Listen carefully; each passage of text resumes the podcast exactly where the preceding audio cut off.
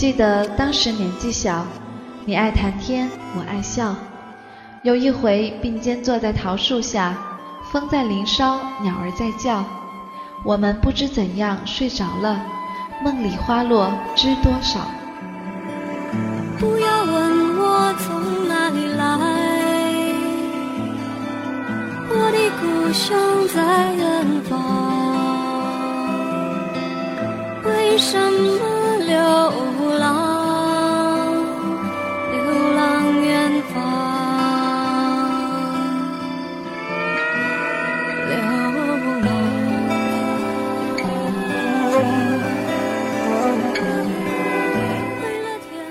各位听众朋友，大家好，我是立夏。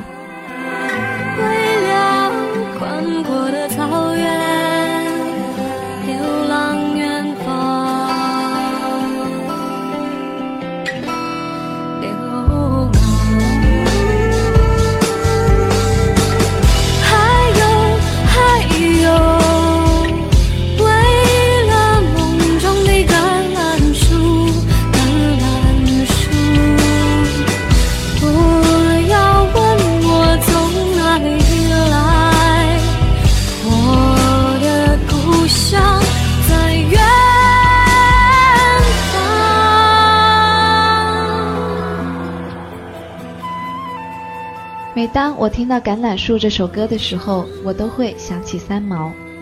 想到她，我就会想到穿着长裙、戴着草帽走在沙漠里的女子。她洒脱、亲切、善良、柔软。她的敢爱敢恨、洒脱自由，影响了一代人的成长。大多数人对她的印象就是她是一个喜爱流浪的人，她向往自由，在异国流浪了十四年。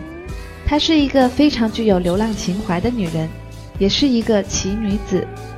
那么在今天的节目里，由我为大家解读一下这位流浪的女作家三毛。我的故乡在远方，为什么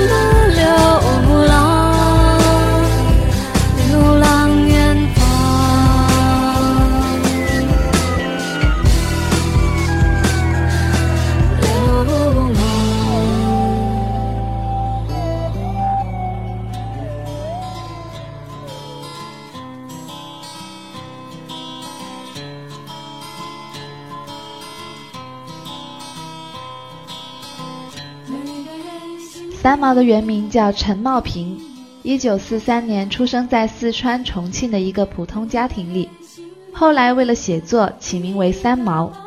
用他本人的话说，这个名字并不起眼，而且他认为自己写的东西非常的普通，只值三毛钱。而三毛并不知道，他的文字和思想在他离世多年以后，仍然影响着许多人的成长。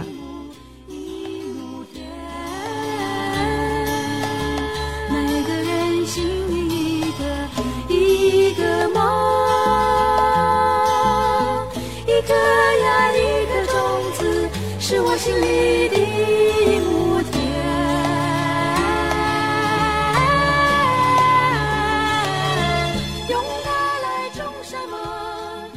三毛在小时候就已经非常向往自由，讨厌被束缚。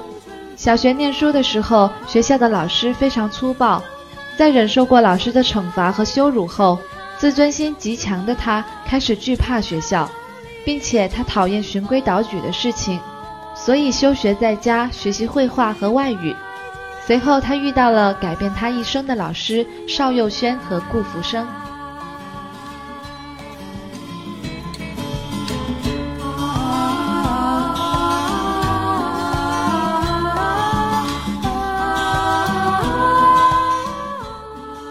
邵佑轩和顾福生老师用绘画把他带出了封闭的世界，让他重新的接触周边的人。随后的三毛开始了尝试写作，他用词朴实，常常把感情流露于笔尖，毫不造作。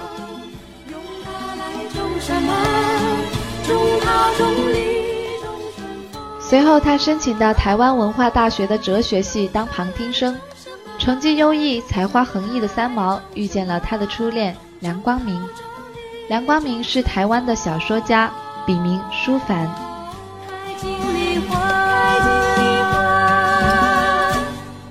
舒凡虽然外表普通，但是却也才华横溢。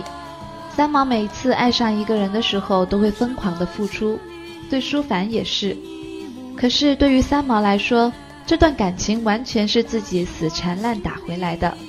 起初舒凡并不搭理他，是他主动出击，才终于和他开始了两年的恋爱。可是这恋爱却因为两个人的志趣不同而惨淡的收场。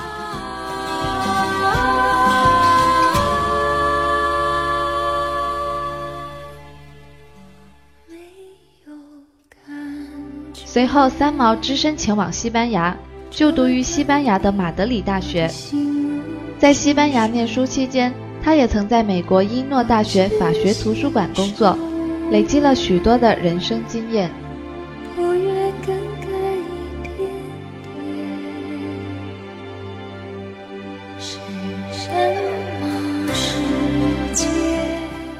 在一九七零年，三毛重新返回台湾。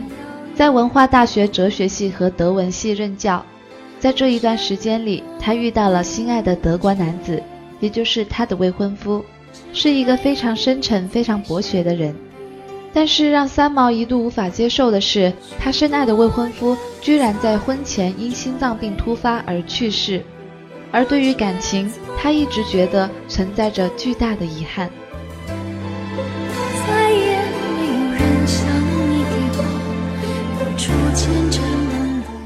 三毛说过：“爱情不是必须，少了它，心中也荒凉。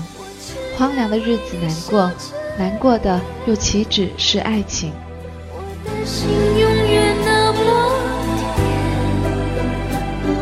也许不但寂寞，但心中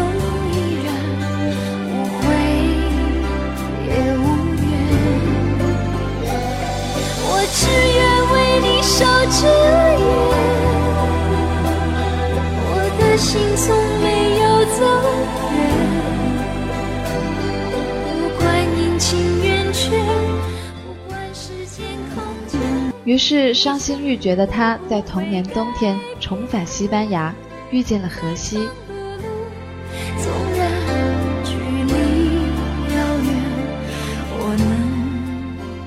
到了这里，我想我必须为大家介绍一下这一位照亮了三毛的爱情的西班牙男子荷西。荷西比三毛小六岁，三毛在西班牙念书的时候，荷西就已经非常的爱慕他，经常到他就读的学校等他，只为了看他一眼。而我最动容的是，荷西对三毛说：“Echo，你等我六年，我还有四年的大学要读，我还有两年的兵役要服。等过了这六年的时候呢，我就娶你。”再也没有人比我了解。艰巨的滋味。我相信没有一个女生会面对这样真诚的告白而毫不动容。在那六年的时间里，三毛的前三年在国外，后三年在台湾。在国外期间，最少有三位追求者都在最后一刻才被三毛拒绝。在西班牙的时候，被一位日本籍的富商同学追求。在德国的时候，被一位后来成为外交官的德国同学追求；在美国的时候，被一位台湾籍的美博士追求。这些人都远比荷西优秀，都比荷西更加接近三毛的爱情标准，但是三毛都拒绝了，因为三毛的心目中的爱情标准比这三位所能达到的还要高。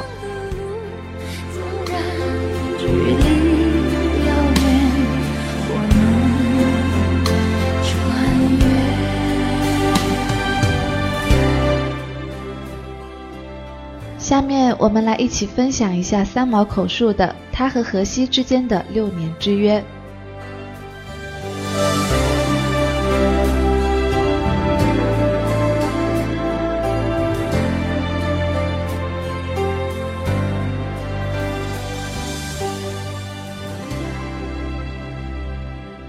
天已经快要来了，那时候我住在一栋。大学城附近的一个修女的修道院，不是修道院，修女办的一个女生宿舍里面。在那个地方呢，我已经认识了一个男孩子，他的名字叫做 Jose Maria，那么中文我就把它改成叫做荷西。那么当时我是把他当做一个普通的朋友，可是。因为上一首歌说到做一个花蝴蝶一样的那个事情呢，跟荷西从来没有发生过，因为他太纯真了。那么，在那个熟舍的大树下呢，几乎啊一个礼拜有三四次啊，就会听到那个。我们那边就是在宿舍里面的兄弟就说：“哎，Echo 外早啊，因为女生宿舍男孩子不可以进来的啊，就说你的表弟来了。他们每次都开我的玩笑，说是我们表弟来了。那么我就冲出去说什么表弟又来了，我就跑去推他一把，就说你怎么又来了？他就说我。”我他掏掏就从那个裤子口袋里掏出十四块贝塞达来啊，西班牙钱。他说我有十四块钱啊，一张电影票七块，十四块刚好可以两个人看电影。但是呢，我现在请你去看电影呢，我们就必须走路去，因为我没有别的钱了。我们没有关系啊，我们就走路去啊，就在那个宿舍附近去看电影好了。于是我们也没有挑片子，就去跟他看了第一场电影。那么有一天呢，我们在公园以后坐，我没地方去，我们坐在公园的板凳上。何西又跟我说，他说：“Echo，你呀，我六年啊，我还有四年的大学要读，我还有两年的兵役要服。等到这六年过去的时候呢，我就娶你。我一生的愿望呢，就是我也不敢想要一个大房子，我只要啊有一个小小的公寓，我每天出去赚钱，回来的时候你在家里煮饭给我吃，啊，这就是我人生最快乐的事情了。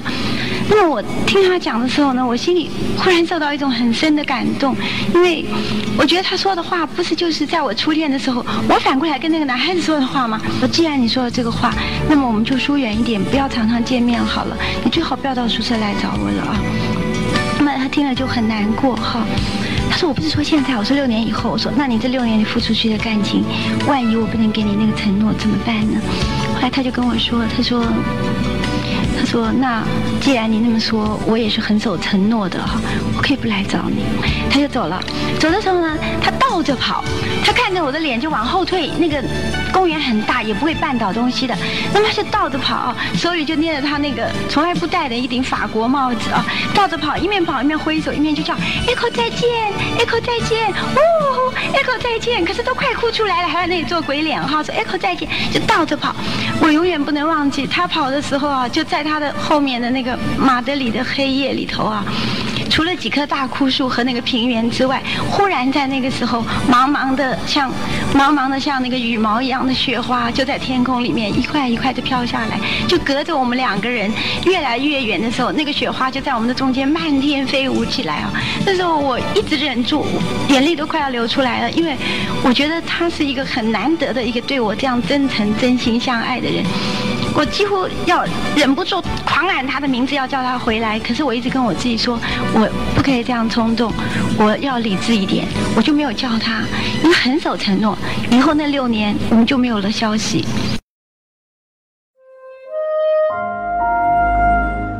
三毛和荷西之间的故事，总有着那么一点美中不足。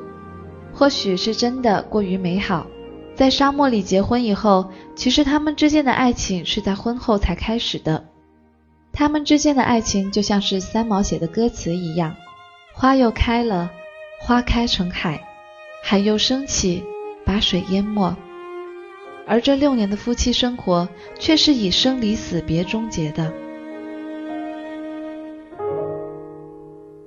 说了，不是跟你说过三次了吗？我是你的天使啊。那么最后呢，他出事了。当他的尸体被打捞出来的时候，呃，正是中秋节啊。那时候日已尽，潮水退去，皓月当空的夜晚，交出了再不能看我、再不能说话的你。他是这样被我们打捞起来的，然后放到那个小岛的墓园的旁边。的一个小房间里头去，那么这是一件很奇怪的事情。我去看他的时候，我已经是半疯了。人家跟我说是他，我说不是他，我不相信。我一定要看见了他，我才相信。他们说那你去看，你要勇敢。我说好。后来走到那个房间门口的时候，我就把陪我去的朋友都挡在门外。我说如果是他的话，那么这是我们夫妻的最后一个晚上，我要跟他守灵了。你们不要进来，让我跟他们在一起。那么那些西班牙朋友就照顾着我的爸爸妈妈，当时他们在那边，我一个人走进去了。走进去的时候，我。我看到那个棺材里躺着的人，就是我心爱的丈夫。我怎么看都是他，实在是没有错啊！但我也没有大哭大叫，我就上去看到他穿着他心爱的潜水衣，我就把我的手握住他的手，就像我们平常生活的习惯一样，再这样走路总是拉着手的。我就跟他讲，我说，荷西，以我的经验或者我们这共同的经验，好像你死的时候你要经过一个黑黑的隧道，你不要怕，我上有高堂，我有父母，我不能跟你一起走，可是你不要怕，我握住你的手，你勇敢的走过，虽然我不在你身边，你这个隧道过了以后，那边有光，神会来接你，过几年我再来赴你的约会，我就握住他的手，一直跟他说，要勇敢，要勇敢，没有我的时候你也要勇敢，那讲。的时候他已经过世两天了，我不知道为什么在那个时候，好像他他不能再告诉我跟我讲话，可是那时候我讲完这些话的时候，他的双眼里面流出鲜血来，他的鼻子、他的嘴也流出了鲜血来。我不知道，到今天我也问过很多学医的朋友们，说这是为什么？请你告诉我，人死了不是血液不能循环了吗？他说我们能解释啊。我拉住他的时候，那么这个歌词里面呢就有这样的句子说：同一条手帕擦你的血，湿我的泪，就是潮湿的湿。当时就是我一面擦我的眼泪，一面擦他的血，一面擦眼泪，就同一条手帕跟他这样血泪交融，就如好像。万年前的那个初夜，我觉得我这一生虽然爱过很多的男子，但是我跟着荷西的时候，我觉得我好像是他唯一的女人，他也是我唯一的男人。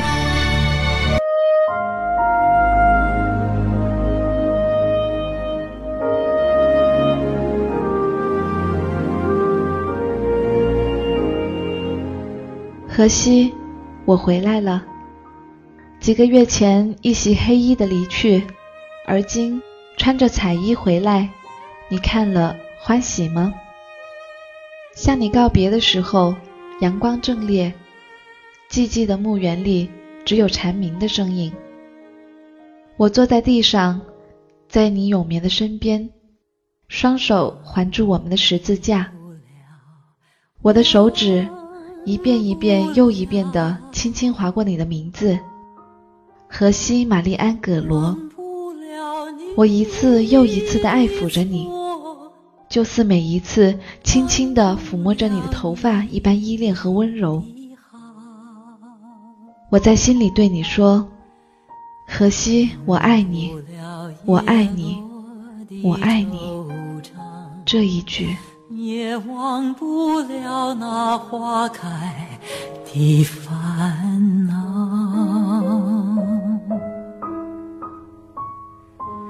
寂寞的长啸，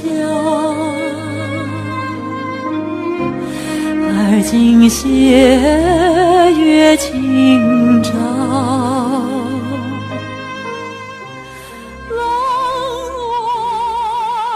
我不能说三毛和荷西之间的感情有多么的惊天地和泣鬼神。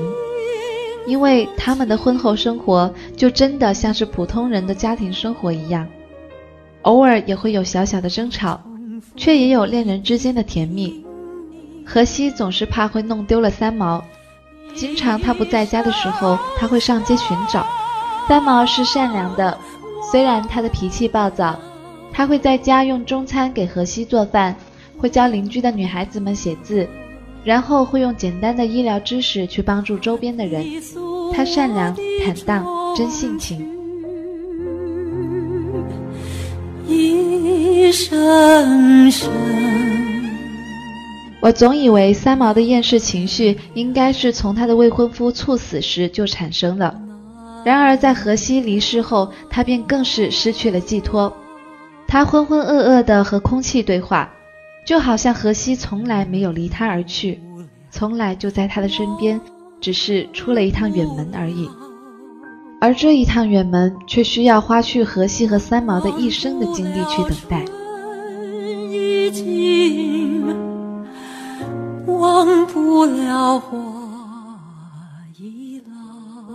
这世上本来就没有完美的事，再起的女子也要在人间烟火中寻找情感的寄托。三毛选择了荷西，选择了他最能伸手触摸到的幸福。这是三毛作为一个女人最快乐的一段时光，在她的内心深处，和荷西的爱恋，甚至愿意用童话般的思维去净化和升华。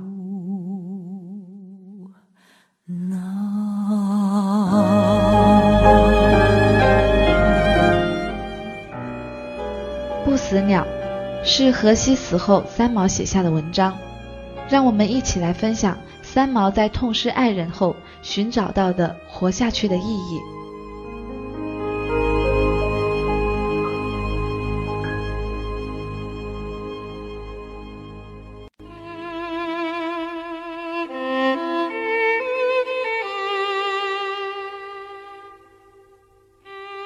一年多前，有份刊物嘱我写稿，题目已经指定了出来。如果你只有三个月的寿命，你将会去做些什么事？我想了很久，一直没有去答这份考卷。荷西听说了这件事情，也曾好奇地问过我：“你会去做些什么呢？”当时我正在厨房揉面，我举起了沾满白粉的手。轻轻地摸了摸她的头发，慢慢地说：“傻子，我不会死的，因为还得给你做饺子呢。”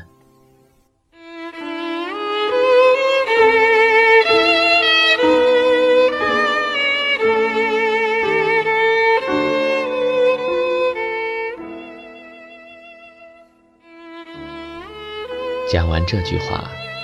荷西的眼睛突然朦胧起来，他的手臂从我身后绕上来，抱着我，直到饺子上桌了，才放开。你神经了？我笑问他。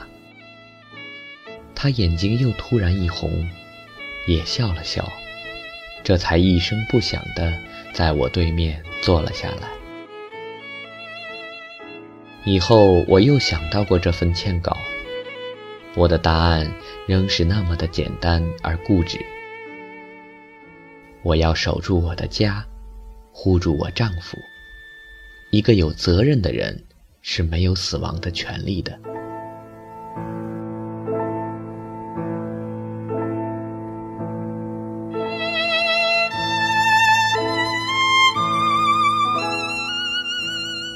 虽然预知死期是我喜欢的一种生命结束的方式，可是我仍然拒绝死亡。在这世上有三个与我个人死亡牢牢相连的生命，那便是父亲、母亲，还有荷西。如果他们其中的任何一个在世上还活着一日，我便不可以死，连神。也不能将我拿去，因为我不肯，而神也明白。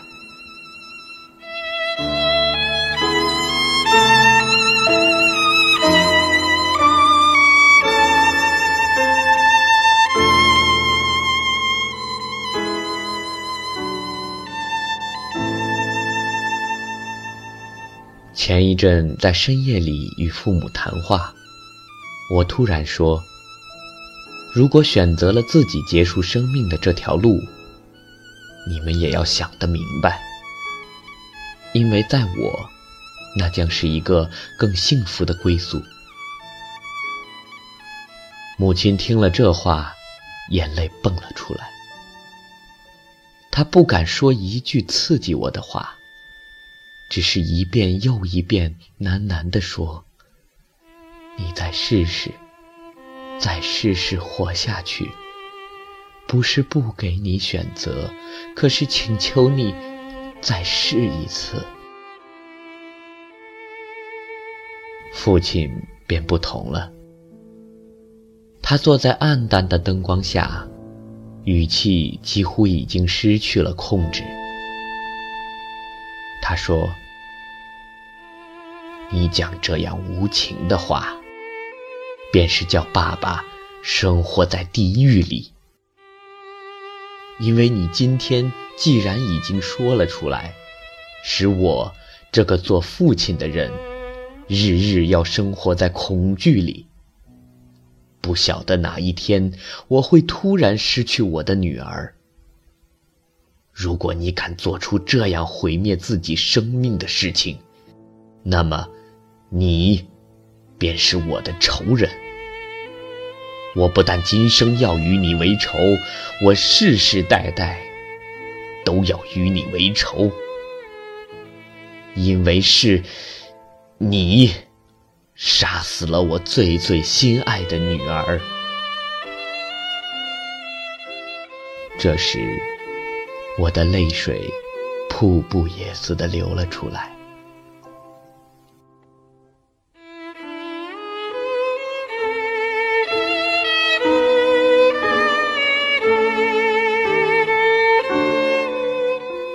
我坐在床上，不能回答父亲一个字。房间里一片死寂。然后父亲站了起来，慢慢的走出去。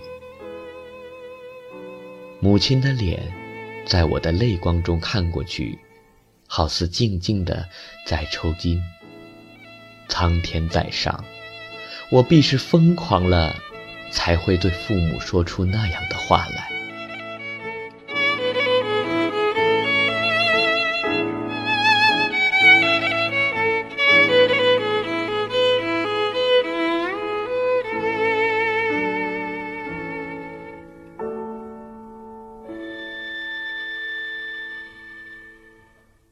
我又一次明白了，我的生命在爱我的人心中是那么的重要。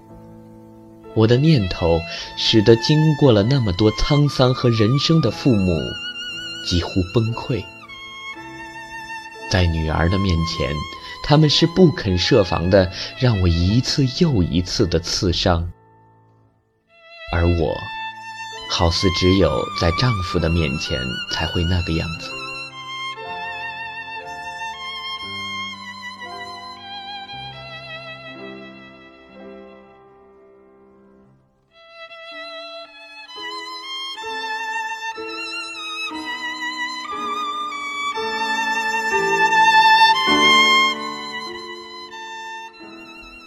许多个夜晚，许多次午夜梦回的时候，我躲在黑暗里，思念河西，几成疯狂。相思像虫一样的慢慢啃着我的身体，直到我成为一个空空茫茫的大洞。夜是那样的长，那么的黑。窗外的雨，是我心里的泪，永远没有滴完的一天。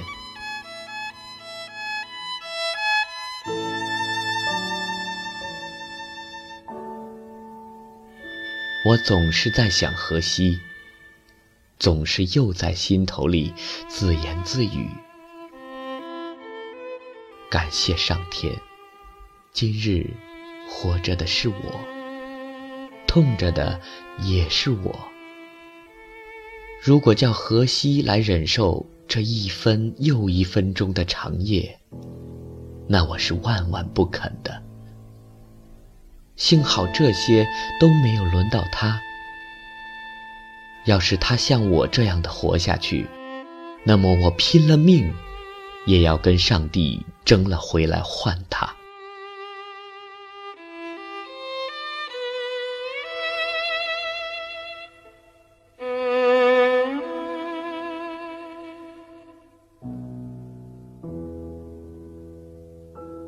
失去河西，我尚且如此。如果今天是我先走了一步，那么我的父亲、母亲及河西又会是什么情况？我从来没有怀疑过他们对我的爱。让我的父母在辛劳了半生之后，付出了他们全部之后，再叫他们失去爱女。那么他们的慰藉和幸福也将完全丧失了。这样尖锐的打击不可以由他们来承受，那是太残酷，也太不公平了。要荷西半途折翼，强迫他失去相依为命的爱妻，即使他日后活了下去，在他的心灵上会有怎么样的伤痕，会有什么样的烙印？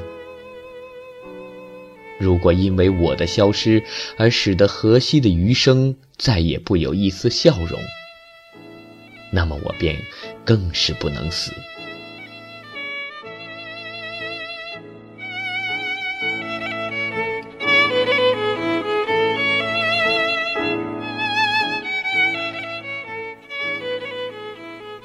这些，又一些，因为我的死亡将带给我父母及丈夫的大痛苦、大劫难，每想起来便是不忍、不忍、不忍又不忍。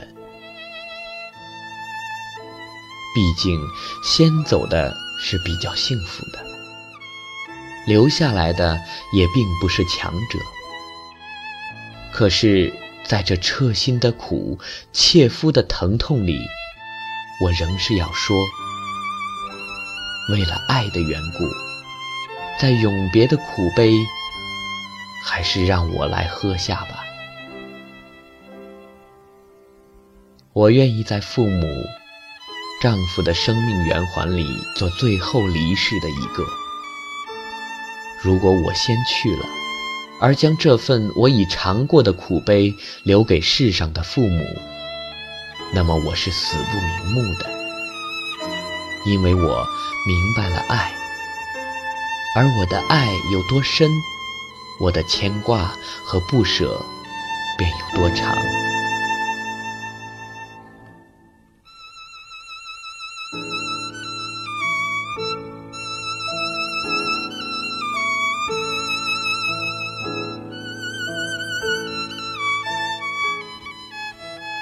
所以，我是没有选择的，做了暂时的不死鸟。虽然我的翅膀断了，我的羽毛脱了，我已没有另一半可以比翼。可是那颗碎成片片的心，仍是父母的珍宝。再痛，再伤，只有他们不肯我死去。我便也不再有放弃他们的念头。总有那么一天，在超越我们时空的地方，会有六张手臂，温柔平和地将我迎入永恒。那时候，我会又哭又笑地喊着他们。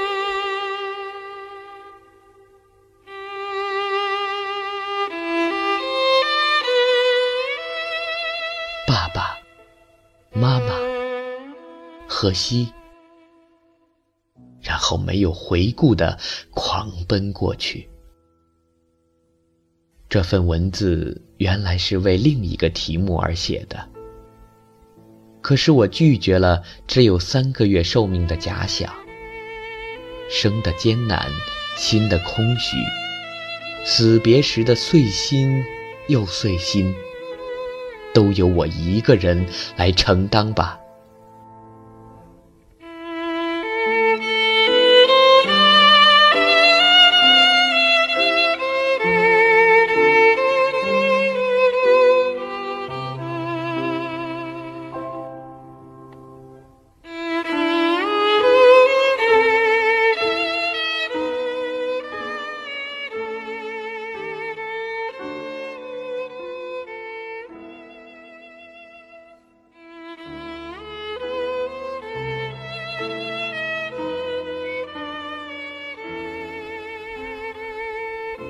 父亲、母亲、荷西，我爱你们胜于自己的生命。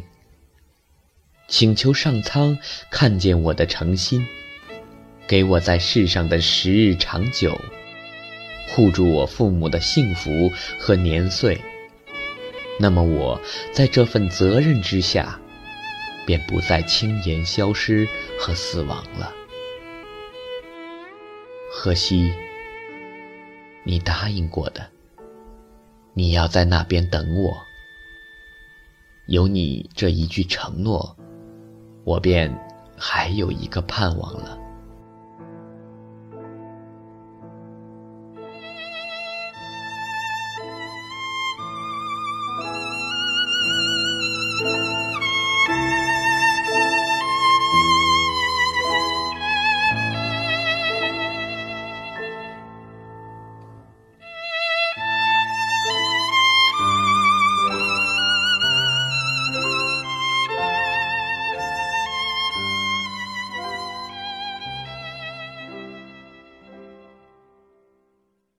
许多个夜晚，我躺在床上，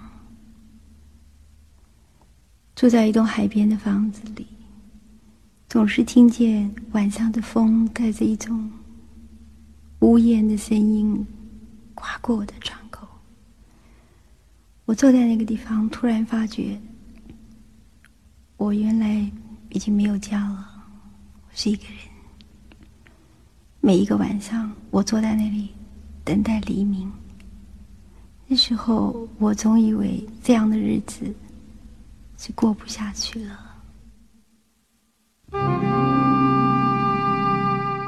荷西死后，三毛再度回国，并且在文化大学任教，深受学生的喜爱，也并没有停止他的创作之路。琼瑶是三毛的好友。他知道三毛是一个十分重视对别人的承诺的人，他花了很长的时间要三毛答应他，他不会自杀。三毛答应了，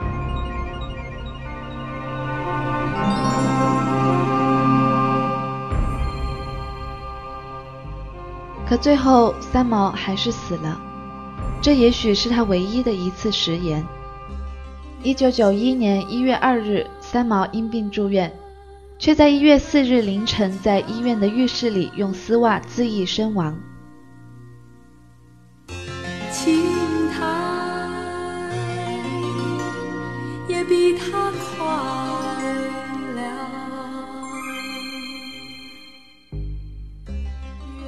三毛自杀的原因，至今仍有许多人抱有自己的猜测。有人认为他最终是没有逃出情关。有人认为他的死因是因为编写的《滚滚红尘》并没有获得最佳剧本奖，也有人认为他是因为病痛所困。点点白花是我永不移的星星。但是这些猜测却都是无力的。三毛的一生淡泊名利，敢爱敢恨。对待感情理智而现实，这些都不影响三毛留给我们的一切美好。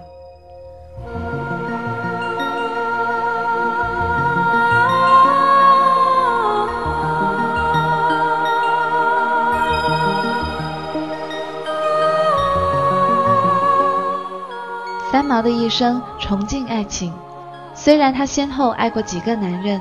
可是，她对丈夫荷西的爱情却是最忠贞和最完整的。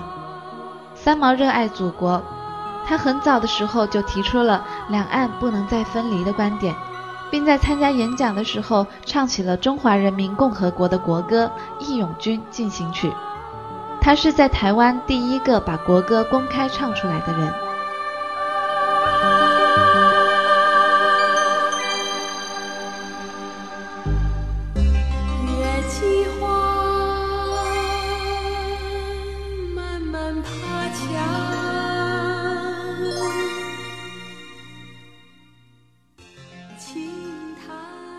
在《朝阳为谁升起》中写道：“尘归尘，土归土，我归了我们。悲喜交织的里面是印章刻给我的话。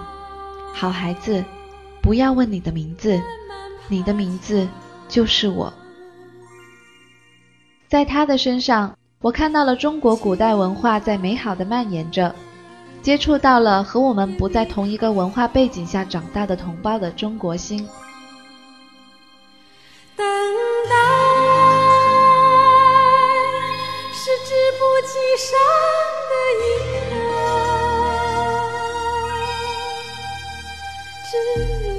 三毛以他特立独行的作品和人格气质，影响了整整一代人的精神生活。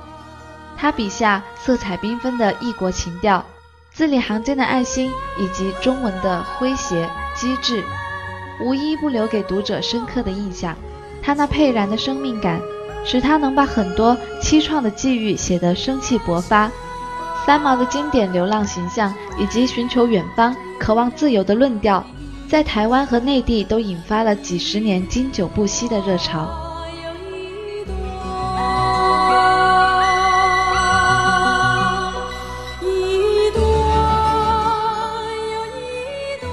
司马中原曾经这样评价三毛：如果生命是一朵云，它的绚丽、它的光灿、它的变化和漂流，都是很自然的，只是因为它是一朵云。三毛就是这样，用他云一般的生命舒展成随心所欲的形象。无论生命的感受是甜蜜或是悲凄，他都无意矫饰，行间字里处处是无声的歌吟。我们用心灵可以听见那种歌声，美如天籁。被文明捆绑着的人，多惯于世俗的繁琐，迷失而不自知。读三毛的作品，发现一个由生命所创造的世界，像开在荒漠里的繁花。他把生命高高的举在尘俗之上，这是需要灵明的智慧和极大的勇气的。远方有多远，请。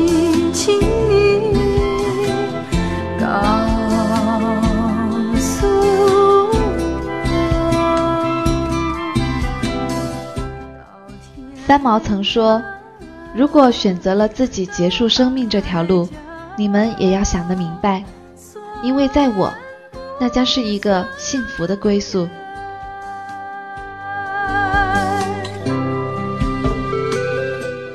他终于用他决绝的方式，给无数热爱他、热爱他的文字的人留下了一个永远的背影。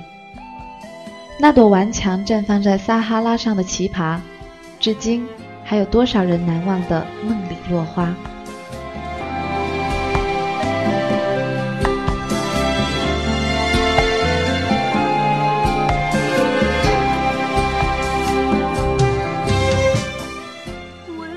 这里是豆瓣陌生人小组广播，能给你的小惊喜与耳边的温暖，我是立夏。